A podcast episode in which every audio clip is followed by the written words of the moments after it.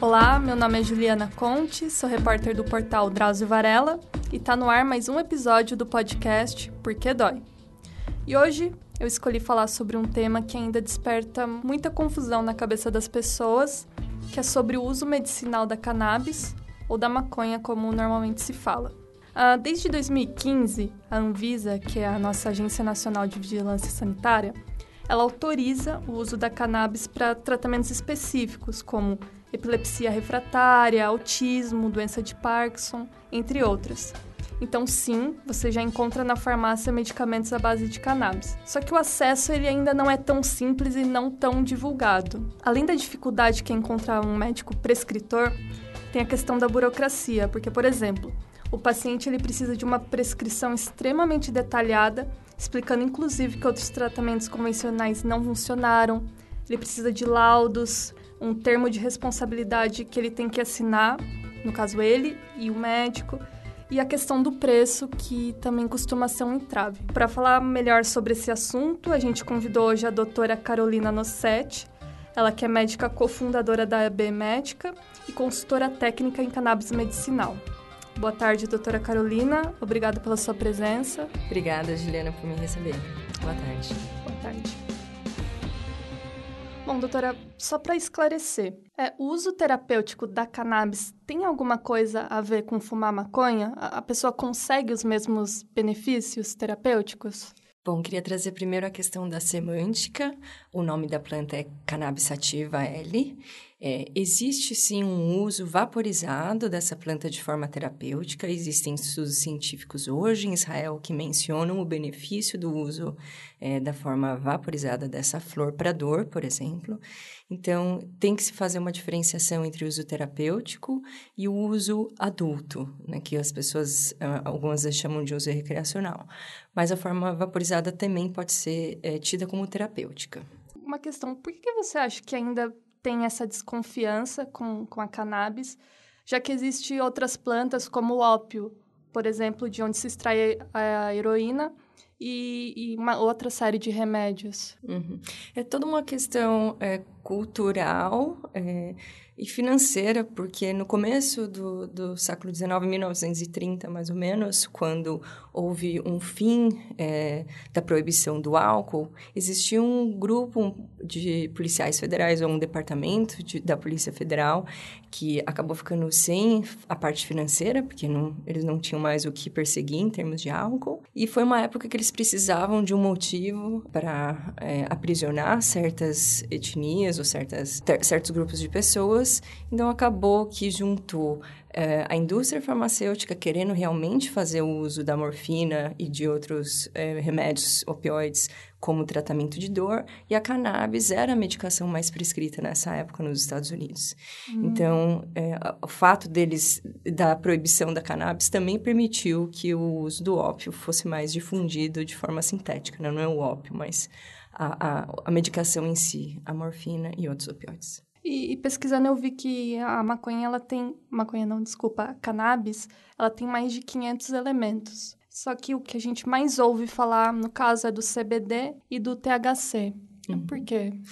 É, é tão complexo que a gente não, nem conhece tudo que tem ali em termos de compostos. Então, tem três classes principais de compostos, que são os fitocannabinoides, os terpenos e os flavonoides. Existem outros compostos menores. Dentre os é, fitocannabinoides, existem mais de 100 já documentados. Então, a complexidade que começou a ser descoberta não tanto tempo atrás, em termos de realmente estudar cada uma dessas moléculas, então, acredito que seja tempo e educação porque os médicos não estudam isso na faculdade. A gente não aprende que existe que existe um potencial terapêutico nessa planta, que a gente tem um sistema endocannabinoide no nosso corpo que produz moléculas similares ao CBD e ao THC, mas enquanto a gente não estudar sobre isso mais, é, é difícil realmente as pessoas ficarem sabendo. Mas os fitocannabinoides mais conhecidos são realmente o CBD e o THC. E qual que é a principal diferença entre eles? Cada um tem a, a sua indicação, de uma maneira geral, mas tem algumas características que terapêuticas para os dois. Uhum. É, e também nessa planta tem outros compostos como esses terpenos que também têm um potencial terapêutico. Então não é só a quantidade de CBD ou THC que importa num produto, numa flor ou num óleo. É a proporção entre esses canabinoides, quais os terpenos que tem nessa flor, quais os flavonoides que tem nessa flor, a proporção entre eles é, é muito complexo mesmo, mas é uma mistura de todos esses elementos. Então, o uso do CBD, óleos secos em CBD, é muito mais indicado para crianças com convulsão do que óleos secos em THC. Mas alguns pacientes têm benefício durante um grande mal, que são crises convulsivas, que é, continuam por muito tempo, alguns pacientes têm melhora com o uso intranasal de THC durante a crise. Então, é complexo para a gente falar exatamente, porque são muito, muitos compostos, mas, de uma maneira geral, a gente vê que tem é, doenças onde um ou outro canabinoide é mais indicado. Quando utilizado de forma adulta, né? É esse termo agora que vocês estão usando. A cannabis, ela costuma causar em alguns é, indivíduos um efeito assim relaxante. Foi daí talvez que se tirou a ideia que ela poderia ter também um efeito medicinal. De onde que surgiu essa ideia? Porque assim testar plantas sempre esteve presente dentro da farmacologia, né? Mas especificamente falando da cannabis. É, é porque hoje a gente escuta mais sobre o uso adulto, mas a realidade é que o uso medicinal é milenar. Diria que esse é o mais reconhecido ao longo dos anos do que o uso adulto em si. Então, desde é, de relatos de uso de cannabis medicinal em índios, é, em livros é, chineses de séculos e séculos passados, a assim encontrar é, flores de cannabis em uma múmia de 2.500 anos atrás. É, uma múmia que se viu em, em, imagens que tinha um câncer de mama. Então, o uso, o uso medicinal, eu acredito que é muito mais importante, precede esse uso recreativo ou uso adulto que a gente vê hoje. Mas sim, existe esse efeito relaxa, relaxante. É que a gente não está acostumado a trabalhar isso com essa planta, porque, por exemplo, tem muitos muitos pacientes ou muitas pessoas que chegam em casa e tomam um copo de uísque para relaxar. Aquele álcool é terapêutico? Ou é um uso adulto do álcool? Ou é, ou é social, você está sozinho? Então, é uma planta, tem, pode ter seu uso terapêutico, pode ter seu uso adulto, pode relaxar. E a linha entre relaxar e, e se divertir é muito tênue. Então, eu acho muito complexo a gente querer dividir essa, essa planta em tantas categorias. Certo. Mas existe realmente um relaxamento. Independente se é, é uso adulto ou medicinal, existe esse relaxamento, sim. E aquela história do, do bolinho, do, do israelense? Sim, essa é uma história bem interessante. É, o professor Rafael Michulan, ele é um búlgaro que que está em Israel há muitos anos, e ele quem, digamos que, espalhou essa informação sobre cannabis medicinal, porque tem mais de 450 trabalhos publicados. Então, ele entendia que essa planta tinha uh, esse potencial uh, psicoativo, mas ele não conseguia realmente identificar como fazer esse trabalho, como iniciar esse trabalho. Mas ele contatou alguma pessoa da polícia que ele conhecia, foi lá, pegou, voltou para casa. Então, no ônibus, ele estava lá com mochilinha, todo se sentindo sem graça, porque era um cheiro bem forte né, no, no transporte. E ele chegou em casa com a sua esposa, que fez um, os, alguns bolinhos, chamaram uh, os amigos. Então, isso foi um estudo empírico. E ele é um cientista super sério, tem quase 90 anos, trabalha todo dia. Mas ele estava ali fazendo o seu estudo empírico, que é você observar. Você fazer e observar. Naquele caso, ele fez o bolinho e estava observando o que, que as pessoas reagiam. Então, uma deu risada, uma ficou com ansiedade, uma ficou com pânico, então ele anotou tudo. Então, Sim. por meio dessa, dessa experiência, ele viu que realmente existia alguma alteração nos, nas pessoas que usavam a cannabis medicinal. Isso foi em que ano?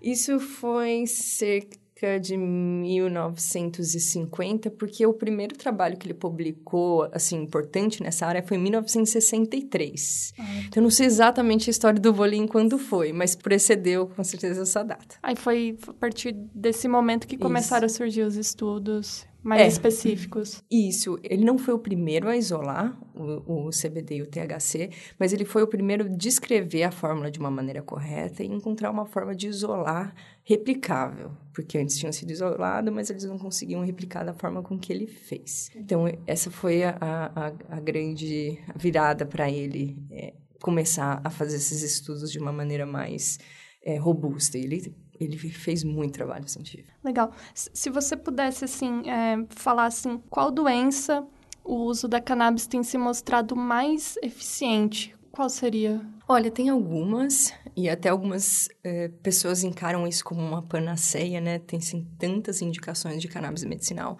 mas tem um motivo para isso. A gente tem recept... a gente tem um sistema, primeiramente, né? O sistema endocannabinoide. Então a gente tem receptores no corpo inteiro. Dependendo da onde essa... existe essa chave fechadura, como uhum. encarando o receptor como uma fechadura e os canabinoides como uma chave, dependendo do órgão que esse receptor está, ele vai ter um efeito. Eu posso informar da lista da Anvisa o que mais os pacientes e médicos estão pedindo autorização para, que é o que muitas vezes a gente vê nos consultórios também. Essa não é um padrão geral, mas é, realmente são doenças que indicações que, que a cannabis medicinal é benéfica. Então, epilepsia refratária, autismo, Alzheimer, Parkinson, dor crônica, principalmente a, a, dor neuropática, doença de Crohn, retocolite ulcerativa. Então, essas a gente vê realmente um resultado bem, bem dor importante. oncológica. Dor oncológica, dor neuropática. Tem algum caso, assim, que você acompanhou de perto e que para você foi um divisor de águas, assim? Sim, Assim, eu já estava trabalhando com cannabis medicinal, o meu conhecimento nessa área veio dos Estados Unidos, eu fiquei lá quase 10 anos. E desde 2013 trabalhando com cannabis medicinal. Então, eu já tinha visto diversos casos que eu fiquei muito impressionada, mas teve um em específico de um paciente brasileiro com esquizofrenia que é, uma vez por dia, pelo menos, ele segurava a avó dele pelo pescoço, tinha uma agressividade extremamente importante e refratária. Essa senhora cuidava dessa. Era um menino de 18 anos, bem alto, 2 metros de altura, e era bem difícil de segurar. Precisava de algo que se chama retenção de 8. Então, são algumas pessoas que precisam para segurar esse paciente. E ela já tinha tentado de tudo. E acho que era a última esperança dela. Acho não, ela verbalizou que era a última esperança dela. Ela, tem, ela foi até fazer pedagogia, faculdade de pedagogia, para tentar entender, controlar, tava... é, entender e, e tentar uma solução para esse, para esse neto que ela ama, ama tanto. E em dois dias usando óleo rico em CBD, ele não teve mais essas crises, é, essas crises de agressividade. Para mim, foi muito importante porque, primeiro, eu, é, a gente sempre aprendeu que cannabis é uma droga e que faz mal, né? Sim. É, essa acho que foi a primeira mudança de paradigma meu próprio, de como eu, como eu não fui atrás, como eu não sabia que a gente produz moléculas neurotransmissoras muito parecidas com o CBD e o THC no nosso corpo, nesse sistema endocannabinoide. Então, de uma maneira geral, é, eu ter visto esse uso na esquizofrenia, que por tantos anos eu acreditei que cannabis levava a esquizofrenia de uma maneira direta, foi, acho que é uma virada de chavinha. Tem alguns compostos da cannabis, como o THC, que podem ser, ter efeito psicótico. Sim, é. Então, em pacientes, por exemplo, que têm histórico familiar de, é, de esquizofrenia ou doenças mentais. Mas no caso de esquizofrenia, é, um paciente que tem histórico e teria é, ele sempre tem um, um, gatilho. Então, um gatilho pode ser bater o carro, tropeçou na rua, brigou com o namorado. Então, o THC é só um gatilho. Uhum. E aí fizeram estudos durante anos comparando o número é, de pacientes com esquizofrenia e o número de usuários de cannabis. E os usuários de, de cannabis aumentaram, a quantidade de THC aumentou, mas o, o diagnóstico permaneceu o mesmo. É um estudo de Harvard. Então, é, viu-se que não existe uma relação direta e sim é um trigger a mais, como qualquer outro possível, como uma batida de carro. A gente falou agora bastante dos benefícios e essa questão do uso terapêutico ainda é recente, principalmente aqui no Brasil. Eu estava pensando, não dá para colocar cannabis como um, tipo, milagre, né? Não é para todo mundo, tem que ter essa separação. Não é para todo mundo. É uma terapia muito personalizada, são centenas e centenas de cepas diferentes que mesmo um paciente usando uma, um produto de manhã e o mesmo produto à noite pode ter é, é efeitos diferentes. Então, é, é realmente difícil falar que é bom para todo mundo, porque não é a realidade. E é uma contínua, é um contínuo conhecimento do paciente para achar a cepa certa, a quantidade certa, qual produto usar que horas, qual, como faz a autodosagem, né, que é muito próximo aos pacientes oncológicos, por exemplo, que fazem cuidado paliativo. Os médicos ensinam eles a usarem os opioides. E claro que tem seus riscos também o opioide, mas é, uma, é um ensinamento que o médico faz para o paciente aprender a, é, é, aprender a controlar a sua dosagem sozinho. Então, é mais ou menos isso. É bom para alguns casos, é bom para alguns pacientes, mas não, não para todo mundo. E tem algum risco, assim, específico? Vou dar um exemplo nos casos de pacientes que têm histórico de eh, esquizofrenia na família. É, não é que o uso terapêutico da cannabis está contraindicado nesses pacientes. Não é isso é achar a planta cannabis certa para esse tipo de paciente. Por exemplo, é, um óleo rico em, em CBD, que é antipsicótico. CBD é antipsicótico, tem estudos, inclusive brasileiros, mencionando isso. As pessoas confundem. O CBD não deixa doidão, vou usar essa palavra, mas tá, não é, é, isso, né? Não dá. A psicoatividade barato. não tem esse barato. A psicoatividade do CBD é diferente do THC. A psicoatividade do THC é aquela euforia, o paciente fica feliz, é, ele fica, ele relata um relaxamento, bem-estar. um bem-estar. Então, com, quando os pacientes usam óleos ricos em CBD, eles não relatam isso.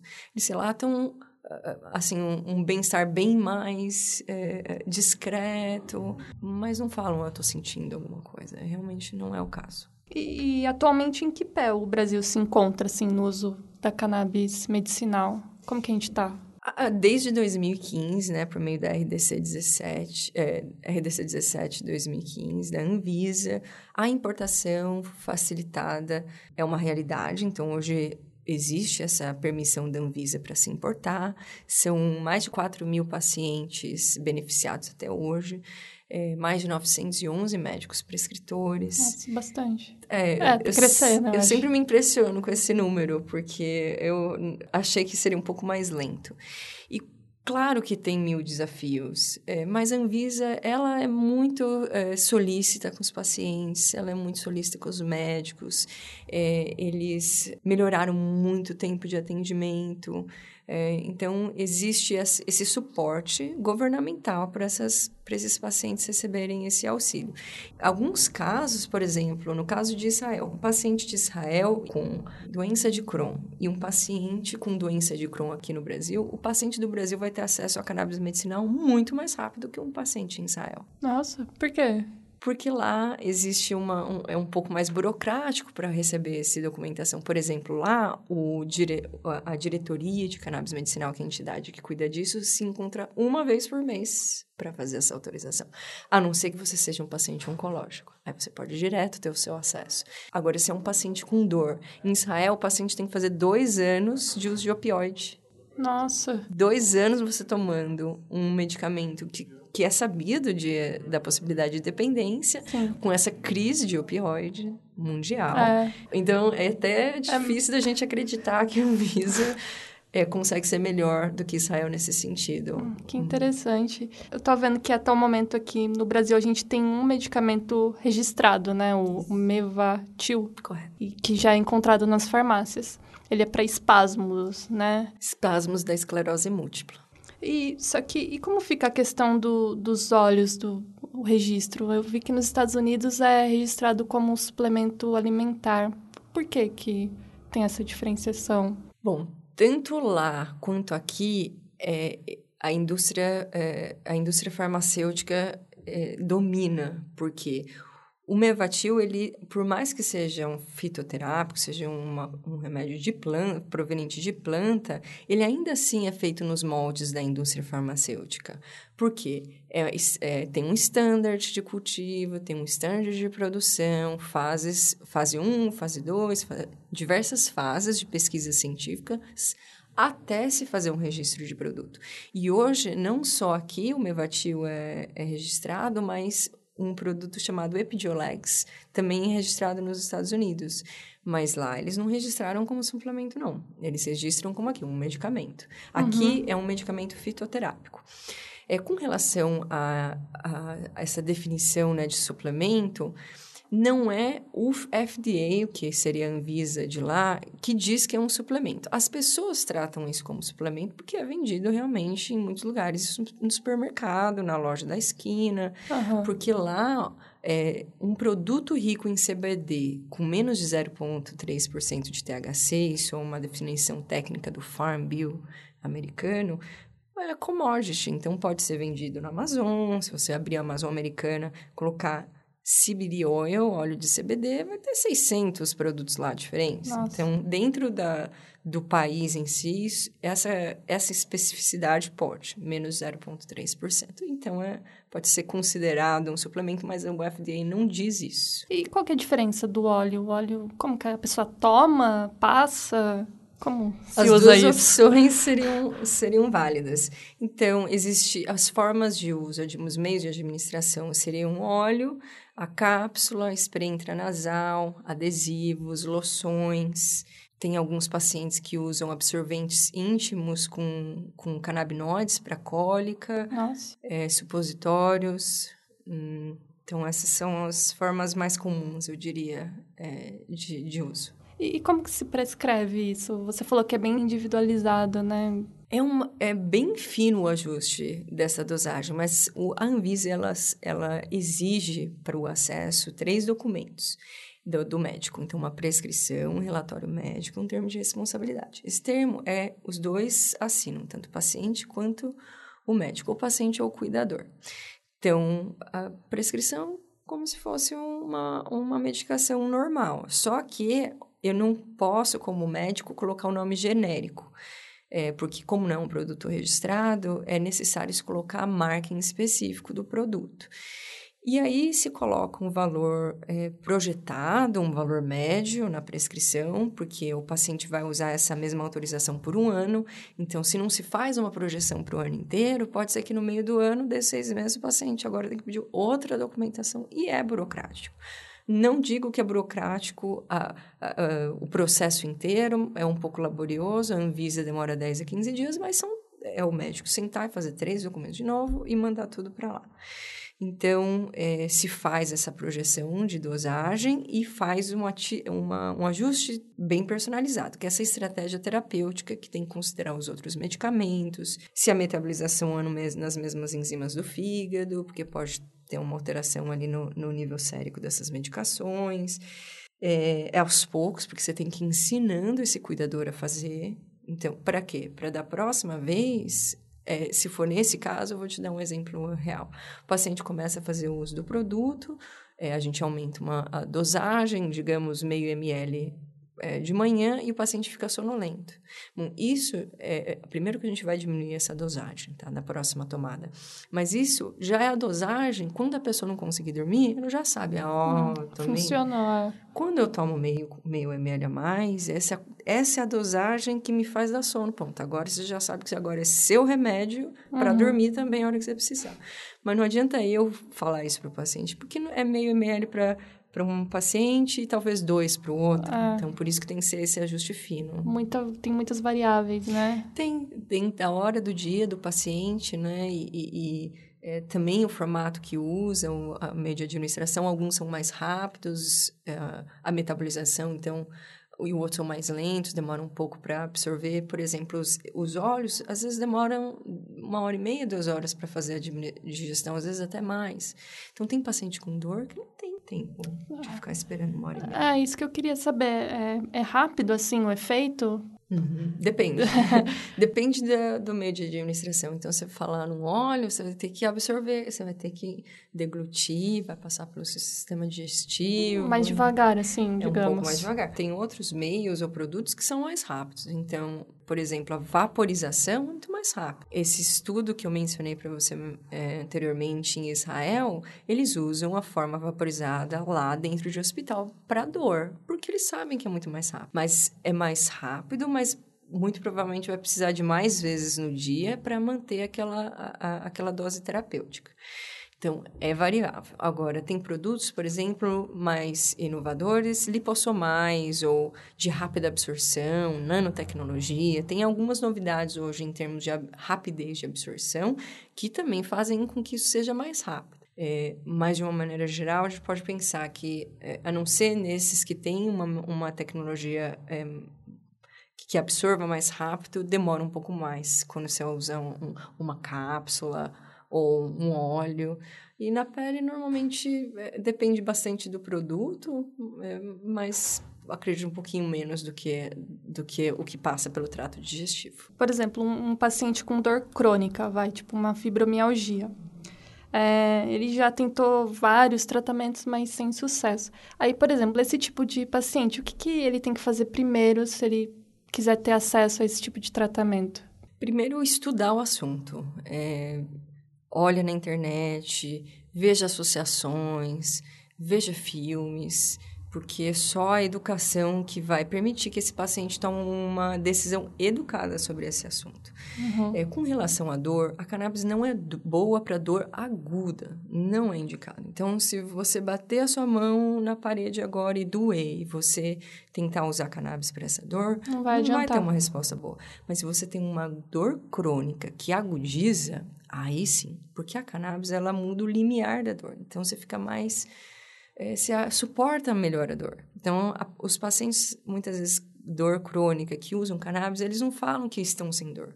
Eles falam, agora eu tô com dor, mas agora eu tô conseguindo trabalhar. Agora ah, eu saco os meus amigos. Tem uma tolerância. É exatamente o que muda. A cannabis, ela altera a tolerância do paciente. Ele tolera melhor a dor. Uhum. Isso é qualidade de vida, porque agora ele consegue sair, antes ele não conseguia. Certo, mas aí, aí depois de se educar, etc., ele...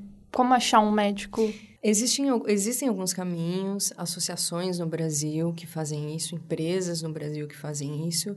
Então, eu acho que nessa pesquisa da internet é realmente ver o que, que essas associações e o que, que esses pacientes estão usando como veículo, porque é, tão, é, é, também é personalizado o acesso. Né? Tem paciente é, que é, quer recorrer à, associação e fazer isso em casa. Tem paciente que quer é, ir na associação e receber os produtos da associação. Por exemplo, tem uma hoje que tem uma permissão, ainda que temporária, é uma permissão para cultivo e extração no Brasil. Está localizado no Nordeste, chama Abraça essa associação. Lá eles têm um grupo de pacientes e eles fazem os produtos.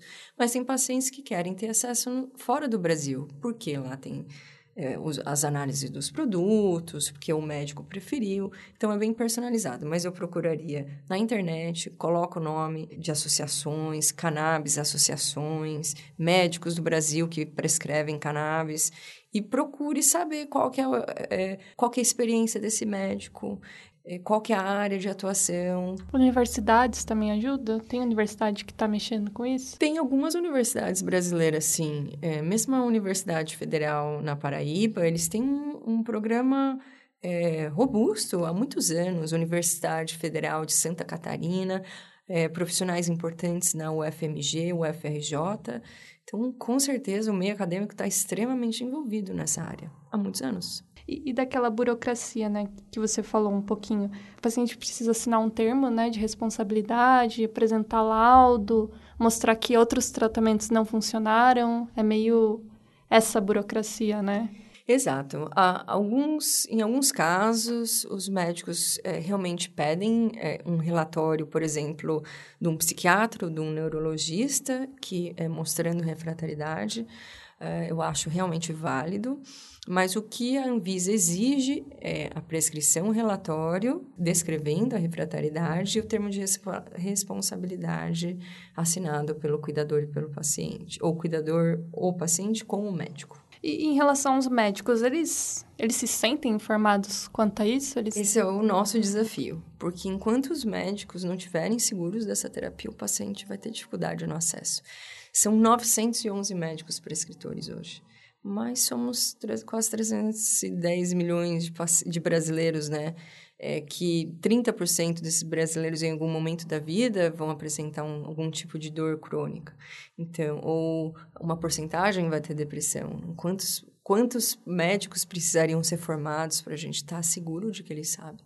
É muito complicado, porque como aqui eles não têm, eles não têm acesso a essa planta, eles nunca, ou uma grande maioria nunca viu. É, não, não, não se estuda na faculdade, não né? sabe. Então, os médicos, tem alguns médicos que têm experiência fora, é, tem alguns médicos que sentem um estudo, tem alguns médicos, principalmente os mais próximos de associações, têm essa ex experiência de ver planta, de trabalhar com cepas diferentes, que são os tipos de, de, de, planta cannabis diferentes, mas é um número extremamente reduzido, porque eles não têm essa, eles não têm essa possibilidade.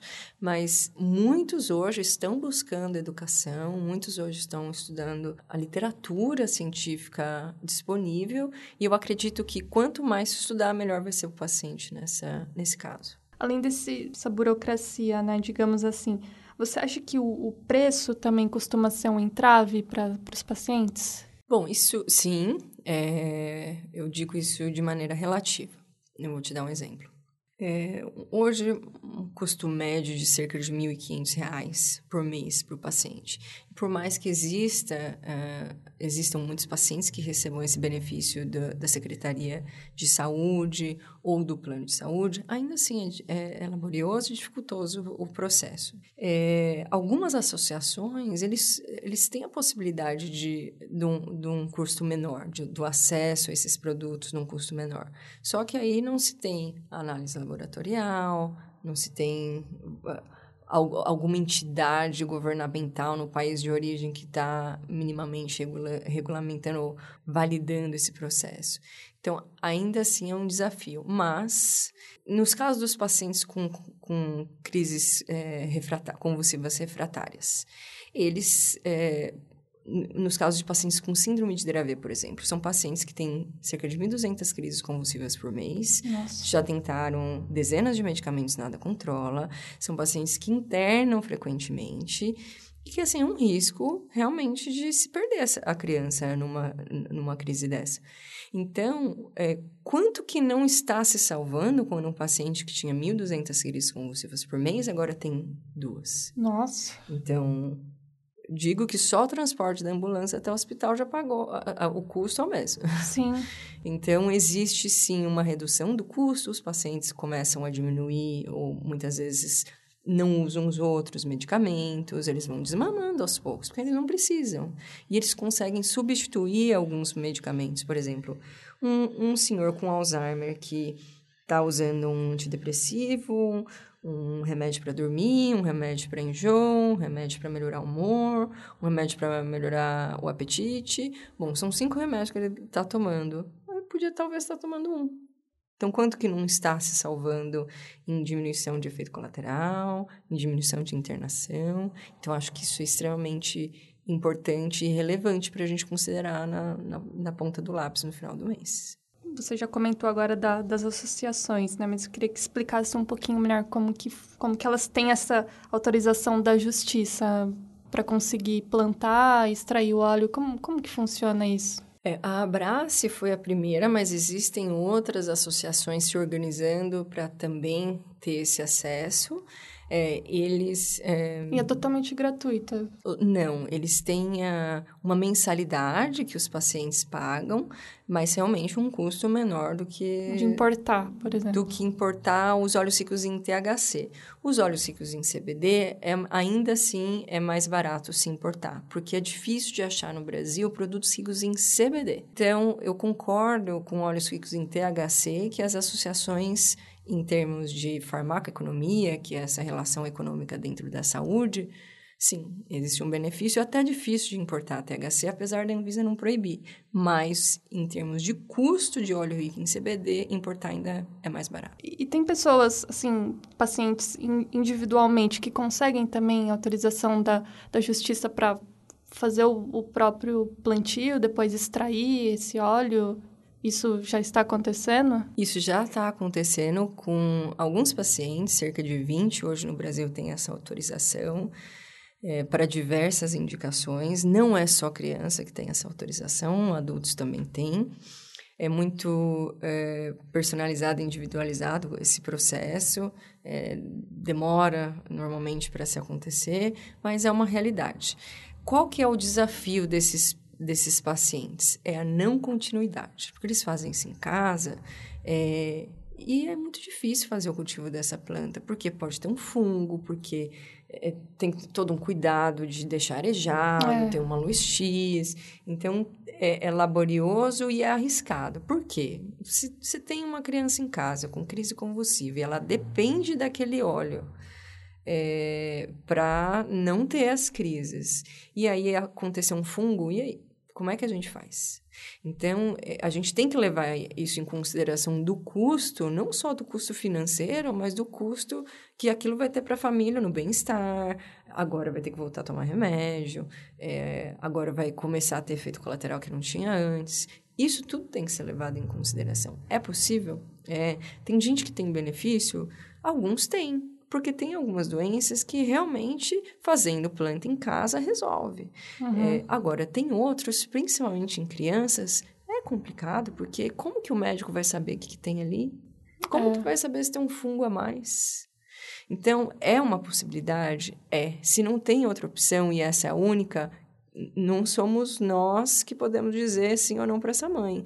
E se a justiça permite, então que ela tenha realmente esse direito. A gente tem que ter direito a ter acesso à saúde, é um direito constitucional.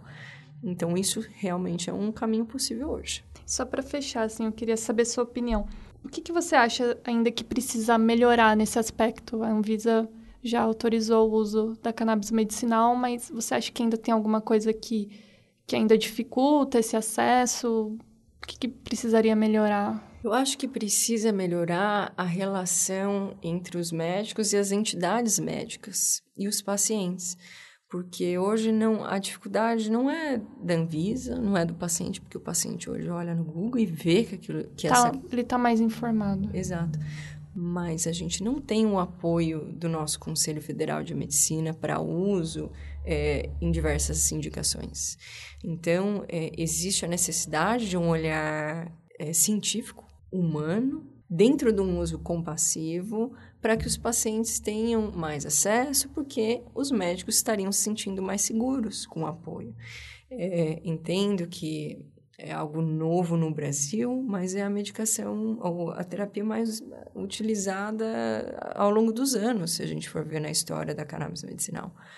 Então, eu acredito que isso tenha. O, o, que é o gargalo é a educação nesse assunto, os médicos não têm isso na faculdade, e os conselhos de classe estudarem mais o assunto e apoiarem casos refratários e no uso, durante o uso compassivo, pelo menos inicialmente, para eles poderem começar um tratamento e terem acesso sem essa preocupação é, de que o médico não sabe e não pode fazer esse tipo de terapia. Então, existe uma regulamentação é, do Ministério da Saúde RDC 38 de 2013, que regulamenta o uso compassivo de produtos não registrados na Anvisa.